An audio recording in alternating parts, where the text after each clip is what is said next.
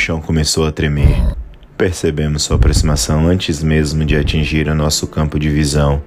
A seguir, notamos a poeira sendo levantada ao longe. Tempos depois a vimos, a mais bela de todas montada em um urso imponente. Quando deitei os olhos sobre ela, não conseguia pensar em nada mais.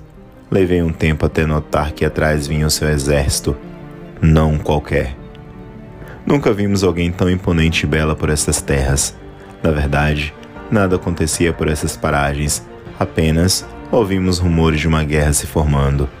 Ela inspirava admiração e também temor. Afinal, manter aquelas criaturas peludas sobre seu domínio deveria requerer um enorme poder, sem mencionar suas fileiras de esqueletos. Esqueletos trajando armaduras e montados em ursos igualmente imponentes, mas não tão grandes quanto o da líder. Outro fator que chamava atenção era o brilho nos olhos, aquele tom púrpura tornava claro o uso de magia.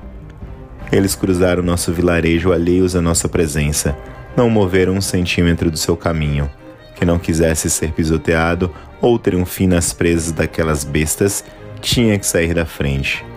No meio da estrada tinha um carrinho usado pelas crianças para carregar água.